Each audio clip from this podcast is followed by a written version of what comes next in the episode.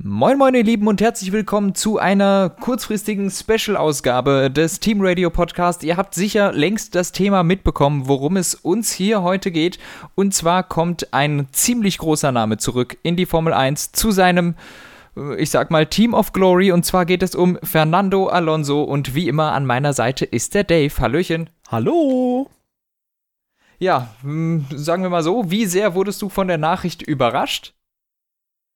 Äh, ja, auf einer Skala von 1 bis 10 so ungefähr. Also ich sag mal, als ich es erstmals gelesen habe, tatsächlich auch nicht ganz so viel.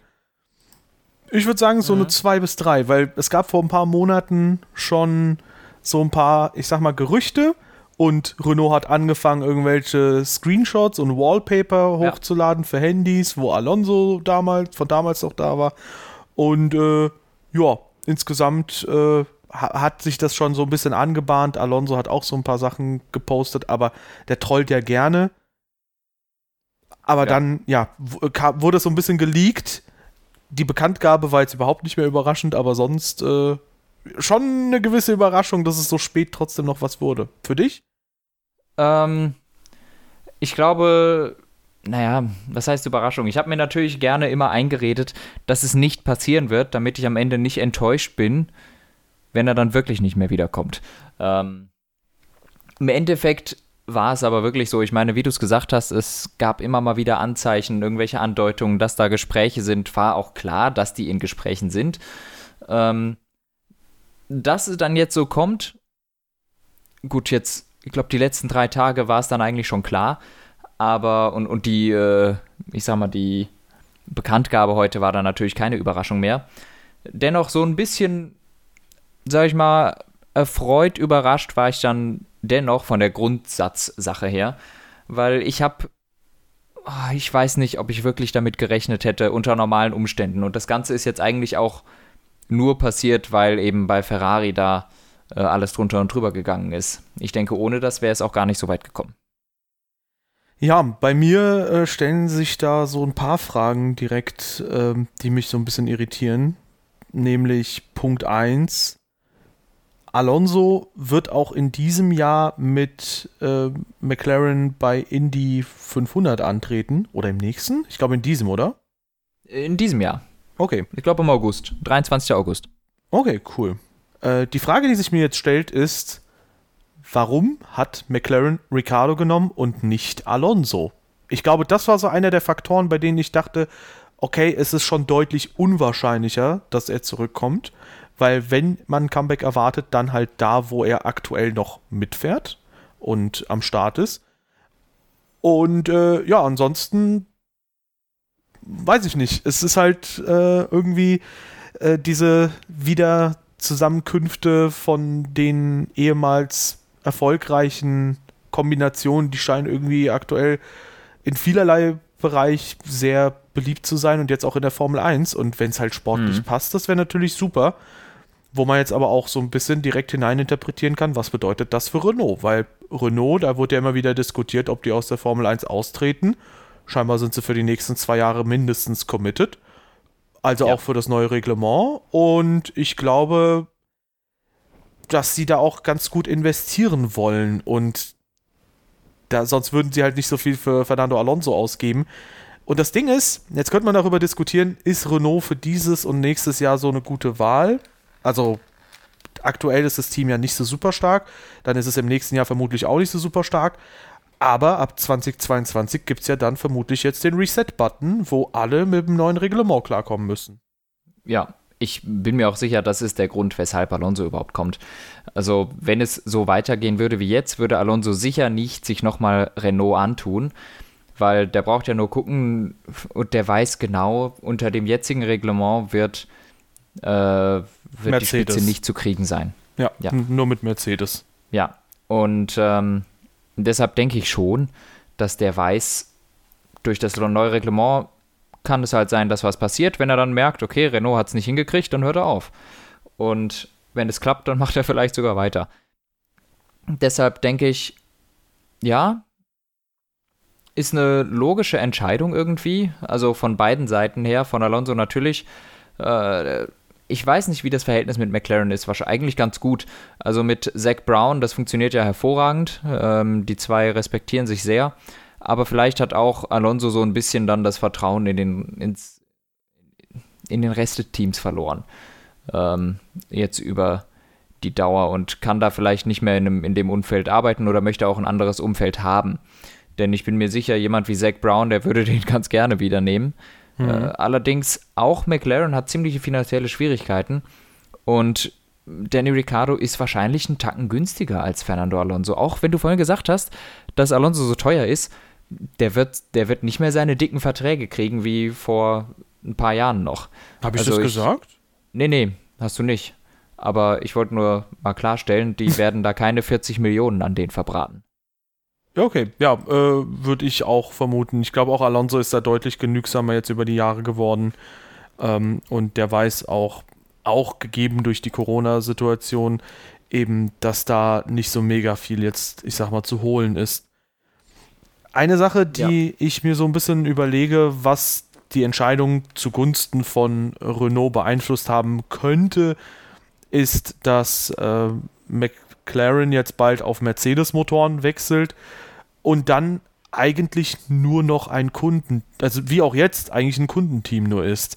Äh, das Ding ist, wenn du jetzt bei Renault hingegen einen äh, neuen Motor hast und der Motor ist gleich gut zur Konkurrenz oder vielleicht besser zur Konkur als die Konkurrenz, dann ist halt Renault das Team, das wahrscheinlich am besten damit performen wird. Vor allem, es gibt ja auch keine Renault-Kundenteams mehr, oder? Bald. Äh, ja, ich glaube, das stimmt. Sobald ähm, McLaren Mercedes fährt, wird Renault das einzige Team mit Renault-Motoren sein. Ja. Ja, kann also. Vorteil, kann Nachteil sein. Ja, Bei Neuentwicklungen sicher ein Nachteil, Honda. Ja, das auf jeden Fall, weil man weniger Kilometer und Erfahrung sammelt, über alle Teams gesehen. Jetzt äh, ist natürlich die Frage, einerseits, wie schaut es jetzt bei Renault aus? Das haben wir so ein bisschen, glaube ich, schon mal jetzt besprochen. Die Frage ist, ob sie die Expertise auch haben, dass sie das Team so weit nach vorne bringen können. In den letzten Jahren es vielleicht sogar, also beziehungsweise man findet, man empfindet das negativer, glaube ich, als es ist, weil wenn man bedenkt, ja. dass Renault bis 2018 kontinuierlich sich gesteigert hat, hatten sie halt 2019 jetzt mal ein Tief aber jetzt 2020 sind sie zumindest wieder dran an McLaren, Racing Point und Ferrari, zumindest in Form von Ricardo in Österreich. Ja, also dieses Jahr ist das Feld ja sowieso sehr eng. Da können Kleinigkeiten darüber entscheiden, wer jetzt das drittstärkste Team oder das sechststärkste Team ist. Ähm, und Renault hatte immer mal wieder so Strecken, wo dann plötzlich alles zusammengekommen ist. Da hat es gepasst. Und die müssen das einfach nur immer wieder hinkriegen, weil gerade solche Rennen haben letztes Jahr dann eigentlich auch schon gezeigt, dass das Potenzial auf jeden Fall da ist. Sie schöpfen es nur nicht aus. Und ich denke, das ist ein Prozess.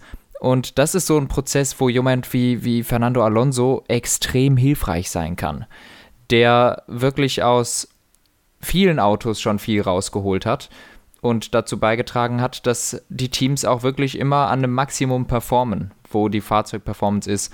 Und deshalb glaube ich, dass da in der Hinsicht Fernando Alonso sicher die richtige Wahl ist, auch um einfach ein Team dahin zu bringen. Ich, ich meine, wir haben jetzt viel, da werden wir sicher gleich auch noch äh, drauf zu sprechen bekommen, äh, zu sprechen kommen. Äh, viele Kommentare gelesen, wie, wie doof das jetzt ist, dass keine Nachwuchsfahrer kommen und so, sondern dass man auf einen alten setzt. Aber ehrlich gesagt, bei so einer Regeländerung, da würde ich auch den alten Hasen nehmen. Ich würde den mit viel Erfahrung und viel Know-how, mit viel technischem Know-how, mit viel Wissen, wie das schon in Vergangenheit geklappt hat, den würde ich mir reinholen, weil mhm. der genau sagen kann, was man braucht. Wenn man da jetzt einen Nachwuchspiloten reinsetzt, der sitzt zum ersten Mal in so einem Auto, der hat keine Ahnung, worauf es ankommt. Und deshalb glaube ich, ist da Alonso auf jeden Fall die richtige Wahl. Und fahrerisch gesehen, meines Erachtens eigentlich auch. Ja. Ich glaube, da gibt es so ein paar verschiedene Ebenen, auf denen man das Ganze bewerten kann. Ähm, wie du es auch schon sagst, ich glaube, also ich glaube, wir beide sind uns da einig. Fahrerisch ist Alonso definitiv noch unter den Top 5 der Fahrer. Vielleicht sogar unter den Top 3. Bei mir würde ich sogar, je nachdem, wie die ersten Rennen ausschauen, da muss man natürlich jetzt mal gucken. Ja. Aber vielleicht ist er sogar in den Top 2 bei mir äh, des aktuellen Felds. Allerdings, wenn man jetzt auf die anderen Aspekte schaut, ich habe, also eine Sache, die man häufig liest, wenn man Alonso irgendwie hört, ist, der beschwert sich die ganze Zeit und der ist immer unzufrieden und das ist doch alles immer kacke, wenn der dann fährt und der kann das Team nicht motivieren und er macht die Teams alle irgendwie kaputt. Jetzt muss man halt sagen, nee. Ferrari, wir sehen anhand von Vettel aktuell, dass bei Ferrari nichts vom Fahrer kaputt, vom Fahrer aus kaputt zu machen ist. Dieses Team ist eine Selbstzerstörungsmaschine. Und äh, genauso auch mit Alonso. Der hat 2014 in diesem schrottigen SF14T, die Leute glauben, nee, F14T war es damals. Ja. Übrigens, die Initialen, wenn du das so ein bisschen die Zahlen zu Buchstaben umwandelst, heißt es Fiat F14T. Bam. In diesem Fiat hat er einen zweiten Platz geholt und der war noch schlimmer als das Ferrari-Auto heute. Und Deutlich, das ist ganz andere Liga. Also mal als Vergleich, Raikönnen ist mit dem Auto legit halt einfach bei 55 Punkten am Ende der Saison gelandet. Ich glaube, wenn sich Vettel halt nicht vertun würde, würde er diese 55 Punkte selbst mit einem 10 Rennen langen Jahr einholen. Also über so Dimensionen reden wir. Und das Ding ist, Alonso bei Ferrari hat er auf jeden Fall nichts kaputt gemacht. Höchstens die Beziehung zu Honda, wobei da McLaren auch irgendwann selbst nicht interessiert war. Das war einfach furchtbar. An einem furchtbaren Motor ist halt jetzt nicht der Fahrer schuld, wenn das halt ein komplett schrottiges Auto ist. Bei Lauda feiern es alle, wenn er sagt, in, im Rush-Film ist es Shitbox. Bei Alonso heißt es jetzt sehr gut, der beschwert sich dann halt die ganze Zeit. Finde ich irgendwie ja. komisch. Ich glaube, das ist auch die Zeit einfach. Ähm, wir sind heute in einer Zeit, da kannst du das nicht mehr so einfach sagen. Natürlich ist es total zweideutig, dass die Leute sagen, ah, Lauda, was für eine Legende, der macht den Mund auf, ein richtiger Racer und so. Und wenn Alonso sagt GP2 Engine, dann ist das eine bodenlose Frechheit, der gehört sofort gefeuert, bliblablub. Ähm, ich glaube, das liegt an der Zeit auch ein bisschen. Du kannst es heute nicht mehr machen, weil du, weil so viel durch die Medien geht, alles geht sofort an die Öffentlichkeit. Und ich bin mir sicher, Alonso bereut einige von diesen Aussagen, denn damit hat er weder sich noch Honda noch McLaren wirklich einen Gefallen getan, indem er so hart auf dem Motor rumgehackt hat. Zugegeben, zu Recht, denn der Honda-Motor war eine reine Katastrophe in den Anfangsjahren. Ja. Aber wenn man sich halt die weitere Karriere anschaut, Ferrari hat er halt einfach ähm, nicht negativ hinterlassen. Damals war halt auch McLaren in seiner ersten ähm, in seinem ersten Jahr bei McLaren 2007, da war halt auch McLaren eine Selbstzerstörungsmaschine, muss man halt so sagen. Da hat sich das gesamte Team gegenseitig sabotiert. Und auch bei Renault, der ist da mit zwei WM-Titeln raus, ist wieder zurück und hat mit einem Mittelfeldauto gesiegt, auch außerhalb des Crashgates. Und das ist halt so der Punkt. Ich glaube, es wird viel geredet und diskutiert, was halt so intern dann vielleicht doch ein bisschen anders ist. Und ähm, ein weiterer Aspekt, der halt, glaube ich, wichtig ist, wenn Renault eh nicht gut performt, dann ist Alonsos Stimmung egal. Dann ist das halt ein schlechtes Auto, was sie hinstellen. Und trotzdem holt Alonso fahrerisch einfach das Beste aus dem Auto raus. Während wenn ja. du von mir aus Fahrer hast, die super motivierend sein können. Wir nehmen mal Sergei Sirotkin 2018 als Beispiel. Der hat immer super positiv vom Team geredet. Der war richtig, richtig positiv drauf. Hat's Williams was gebracht? Nee, die gurken immer noch hinten rum. Und das ist halt das, was du brauchst. Und ein weiterer Faktor ist der Punkt, äh, der nimmt doch jetzt einem jungen Fahrer den Platz weg. In einer Formel 1, in der Romain Grosjean regelmäßig Frontflügel, während er aus der Box rausfährt, zerlegt, sich hinter dem Safety Car nicht vernünftig die Reifen aufwärmen kann, ohne das Auto zu zerlegen und so weiter und so fort. In einer Formel 1, in der Romain Grosjean ein Cockpit bekommt, will ich nicht hören, dass Alonso neuen Talenten ein wertvolles Cockpit wegnimmt. Weil da gibt es mindestens drei Fahrer, die mir sofort einfallen, die eher raus, die komplett rausgehören aus der Formel 1 und mindestens die Hälfte des Feldes, allein aus fahrerischer Sicht, ähm, wahrscheinlich 80 Prozent des Feldes sind hinter Alonso anzusiedeln. Ja, dem schließe ich mich an. Wir lassen jetzt mal offen, welche drei Fahrer du damit meinst. Ich weiß aber schon, wir haben vorher schon drüber geredet, wir meinen die gleichen. Ihr könnt gerne mal in den Kommentaren oder sowas ein bisschen diskutieren, wer damit gemeint sein könnte. Hamilton. Äh, vielleicht ist Grosjean einer davon, ich weiß es aber nicht. Hamilton. Hamilton, Vettel und Verstappen, die können nix. das sind echt die billigsten, Bruder. Richtig. Ja. Nee, aber Nee. Äh, das ist so der eine Punkt und äh, also das sind halt mehrere Punkte, auf denen man das Ganze sehen kann und viele Punkte, aus denen man diese Entscheidung verstehen kann. Und nicht zuletzt, es ist ein zweifacher Weltmeister, den du zurückholst und das ist ein riesen Hype, der da jetzt drum entsteht. Ja, und nicht nur zweifacher mehr Weltmeister, sondern auch, ich glaube, multipler Vize-Weltmeister. Ähm, Ja, Ich glaube, wenig, wenige, es gibt kaum Fahrer, nein, ich sage, es gibt keinen Sterling Fahrer, Moss. der so oft, okay, Vielleicht. es gibt kaum Fahrer, die so oft mit so knapper Punktzahl am Titel vorbeigeschrammt sind wie Alonso. Ja. Ich ja, das sagen, ist auf jeden Fall Der Pech. ist dreimal mit weniger als fünf Punkten an einem Titel vorbei, das ist wirklich heftig. Beziehungsweise fünf Punkte oder weniger. Sterling ähm, Moss ist vier Jahre in Folge Vize-Weltmeister, by the way, gewesen. Ja, das ist natürlich auch Ciao, ne? Aber Das ist Ja. Ciao. Mhm. wie, wie gesagt, wo- worauf wir ursprünglich hinaus wollten, es wird immer wieder gesagt, er nimmt jetzt das Cockpit von Guan Yu Zhou weg. Ja, das tut er. Aber Guan Yu Zhou ist ein Nachwuchstalent. Er ist aber kein Charles Leclerc. Er ist kein George Russell, denn dann hätte er die Formel 2 in seiner ersten Saison gewonnen. Und Guan Yu Zhou ist ein gutes Talent, aber nie im Leben würde der auf einem Level von Fernando Alonso performen können, auch Mhm. jetzt nicht in der Formel 1. Er würde weder das Auto so gut voranbringen können, die Entwicklung vor- voranbringen können, im Team arbeiten, noch würde er Leistungen bringen können wie Fernando Alonso. Davon bin ich überzeugt. Und Ja. deshalb würde ich sagen, die Formel 1 ist nicht zwingend dafür da, die besten Nachwuchsfahrer reinzubringen, sondern die Formel 1 ist dafür da, die besten Fahrer reinzubringen. Und auch wenn diese Fahrer 39 Jahre alt sind, zu den besten gehört Alonso allemal. Ja. Eine Sache, die ähm, auch, glaube ich, hin und wieder vergessen wird, ist, Alonso ist nicht aus der Formel 1 gegangen mit, ja, keine Ahnung, äh, wer ist denn in den letzten Jahren wieder zurückgekommen? Äh, Alonso ist auf jeden Fall nicht aus der Formel 1 gegangen mit so, ich sag mal, semi-guten Ergebnissen, weil er halt jetzt älter wurde und halt immer schlechter wurde. Alonso hat in seinem letzten Jahr in der Formel 1 Stoffel van Dorn, der in der Formel E sehr gut unterwegs ist, 21 zu 0 in Sachen Qualifying-Duell vom Platz gefegt. Das ist eine Hausnummer. Das ist natürlich eine Sache, das Qualifying-Duell zu gewinnen. 21 zu 0 ist aber halt so deutlich. Das ist halt schon krass und äh, ich finde, da gibt es halt wenig zu diskutieren, ob der dann zur fahrerischen Spitze gehört oder nicht. Und wie du sagst, die Nachwuchstalente, ich sag mal, wenn Renault hat ja die ganzen Daten wahrscheinlich, ja, die können ja auch so mal ein bisschen testen lassen. Und wenn sich zeigt, dass der so talentiert ist, dann würde Renault ja selbst sich ins Bein schießen, ins Knie schießen, wenn sie sagen würden, wir nehmen jetzt aber trotzdem Alonso.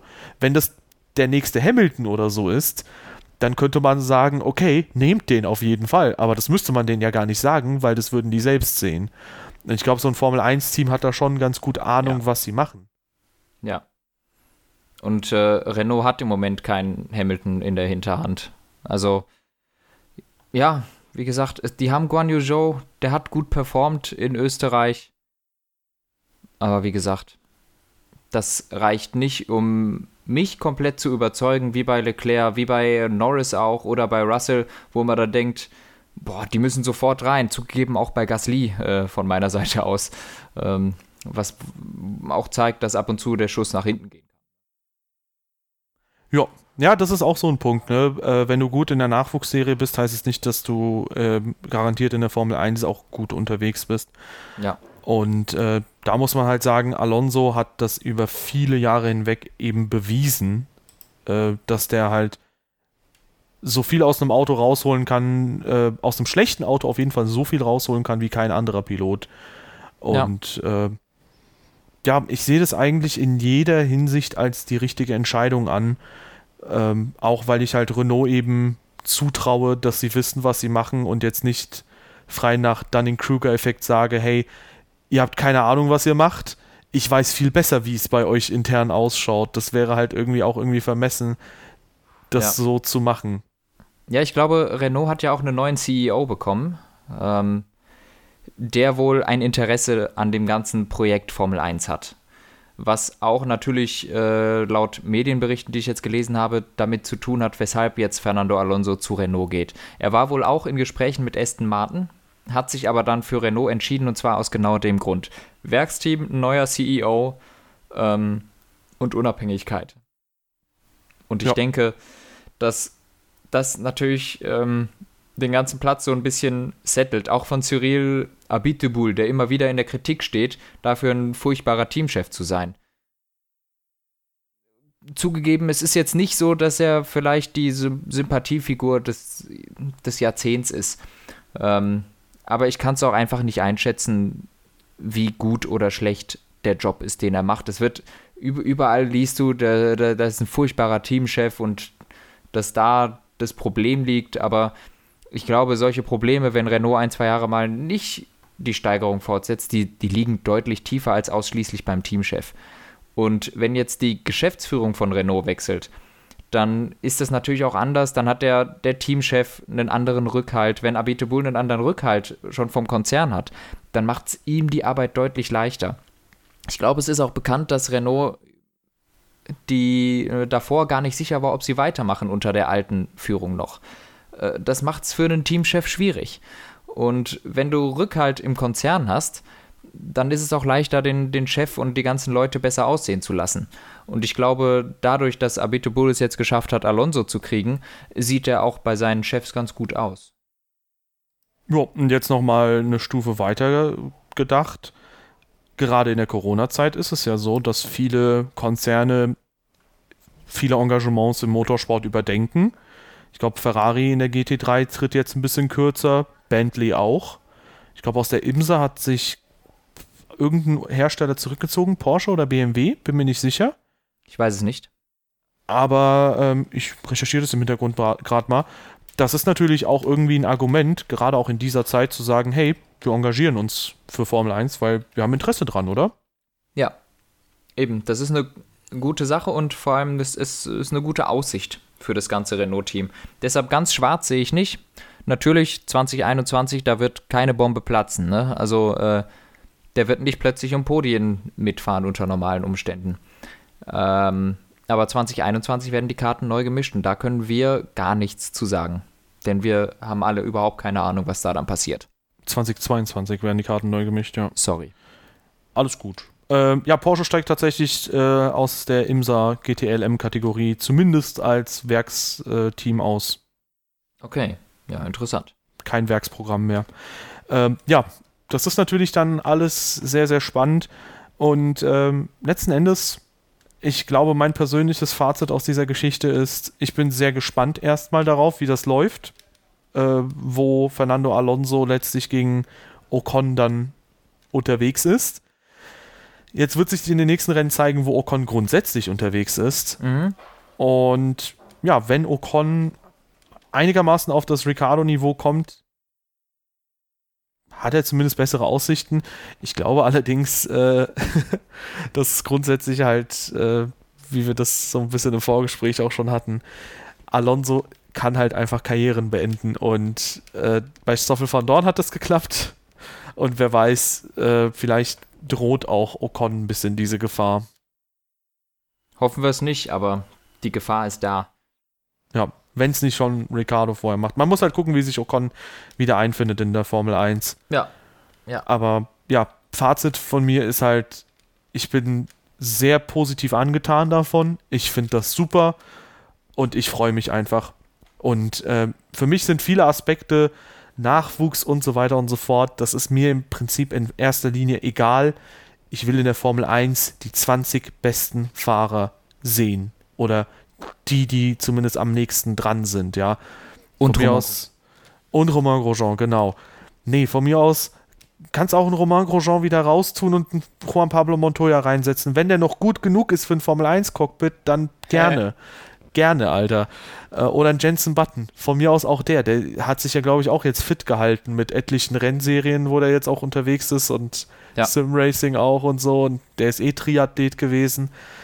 Ich will die besten Fahrer der Welt vor allem vorne sehen und ja, deswegen will ja. ich auch zum Beispiel, dass einem ein Raikönnen erhalten bleibt, auch im Mittelfeld von mir aus, oder auch ein Sebastian Vettel. Da will ich ja auch nicht, dass der zurücktritt, selbst ja. wenn der seine schwachen Momente immer und immer und immer und immer wieder hat, mittlerweile leider sehr oft, aber was die Pace angeht, ist Vettel halt einfach äh, eine absolute Top-Liga. Und was das Fahrerische angeht, in Summe gut. Momentan noch. Ja.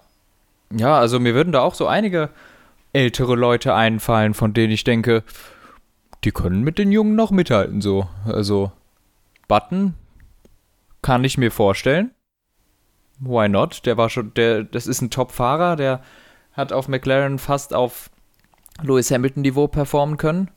Und äh, man, man kann es immer wieder sagen, ein weiterer Teamkollege von Lewis Hamilton, der würde sich sicher auch immer noch gut schlagen.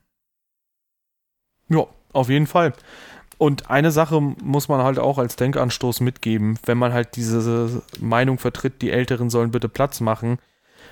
Ich meine, das muss man jetzt irgendwo auch sehen, ne? Die zwei Fahrer, die in den letzten Jahren die WM unter sich ausgemacht haben, das sind halt Hamilton und Vettel. Und die sind halt beide schon über 30. Ja. Wo fängst du halt an, das alles äh, da einzuschreiten? Weißt du, wenn du mit dieser Meinung reintrittst. Würdest du auch sagen, Vettel soll jetzt bitte zurücktreten und nee, Hamilton nee. bitte auch? Nee, zu alt und einen Platz wegnehmen tust du nur, wenn du über 38 bist und nicht Kimi Räikkönen heißt. ja. Ja, also, ja. Also, keine Ahnung, bei Hamilton, weißt du, kannst du halt auch schlecht argumentieren, ja, der ist jetzt schon zu alt. Ja. ja Jo Mai. Also, der ist halt, äh, wie alt ist der denn? 34 35, mittlerweile? 35, glaube ich. Echt? Ist der so alt? Ja? 35, krass. Hast, googelst du gerade? Ich hab's gegoogelt. 35 ist er tatsächlich. Ja. Und Sebastian Vettel ist 33. Wird 33 also sein. Beide nicht die jüngsten. Und eine weitere Sache, ich sehe gerade, Gun Yuso ist äh, 21. Ja, die, die drei Jahre verglichen mit Hamilton und Alonso machen den Hahn dann auch nicht mehr fett, ne? Ja. Und ich muss auch sagen, äh, das ist jetzt, wir, wir, leben halt natürlich in der Zeit, wo man unglaublich früh in die Formel 1 kommt und wo man so ein bisschen, ähm, ja, ich sag mal, man hat gewisse Erwartungen, wie jung ein Talent, ein neues Talent in der Formel 1 sein kann. Mit Verstappen, mit Norris. Ähm, aber zum Beispiel Russell ist auch erst mit 21 in die Formel 1 gekommen und fährt mit 22 immer noch in einem Schrottteam. Ja. Lewis Hamilton ist erst mit 22 gekommen. Ich glaube, er ist früher gekommen, aber in die Formel 1 auf jeden Fall, ja. Ähm, aber auf jeden Fall, das ist halt irgendwie auch, finde ich, jetzt nicht so schlimm, wenn du halt dann mit 23 oder 24 sogar nur in die Formel 1 kommst. Latifi ist mit 25 jetzt in die Formel 1 gekommen. Ja. Also, ich glaube, da gibt es schon noch äh, genug Zeit für die Leute, dass die sich irgendwie weiterentwickeln können. Ich glaube, bei Albon oder Gasly ist es sogar so, dass die halt später in die Formel 1 gekommen sind und trotzdem jünger sind als fast. Nee, wie war das nochmal? Älter. Älter sind als Verstappen, genau. Ja. Das ist so krass. Verstappen ist halt einfach eine halbe Ewigkeit schon in der Formel 1. Sechs Jahre jetzt. Bald. Ja. Eieiei. Ja, aber wenn ich es äh, richtig interpretiere, wir beide, wir stehen dem einfach komplett positiv gegenüber. Wir finden das geil. Ja. Ja, auf jeden Fall. Und ja, mit das Schönste wäre, wenn Renault 2022 im WM-Kampf dabei ist und Alonso eben auch. Ja, das wäre natürlich äh, cool. Jo, ähm, damit können wir tatsächlich zur Abmoderation schreiten, oder? Ja, ich glaube, das Thema Alonso Renault ist durch. jo, ähm, damit kann man sagen, danke, dass ihr dabei wart. Wenn es euch gefallen hat, lasst gerne eine Bewertung da auf der Plattform eurer Wahl. Gerne auch ein äh, Follow da lassen auf der Plattform eurer Wahl. Wir sind auf so ziemlich jeder Plattform, äh, wir sind auf so ziemlich jeder Plattform vertreten. Und ansonsten, äh, ja, könnt ihr auch gerne unseren Social Media Kanälen folgen. In der Beschreibung alles verlinkt und äh, gerne auch beim Tippspiel mitmachen.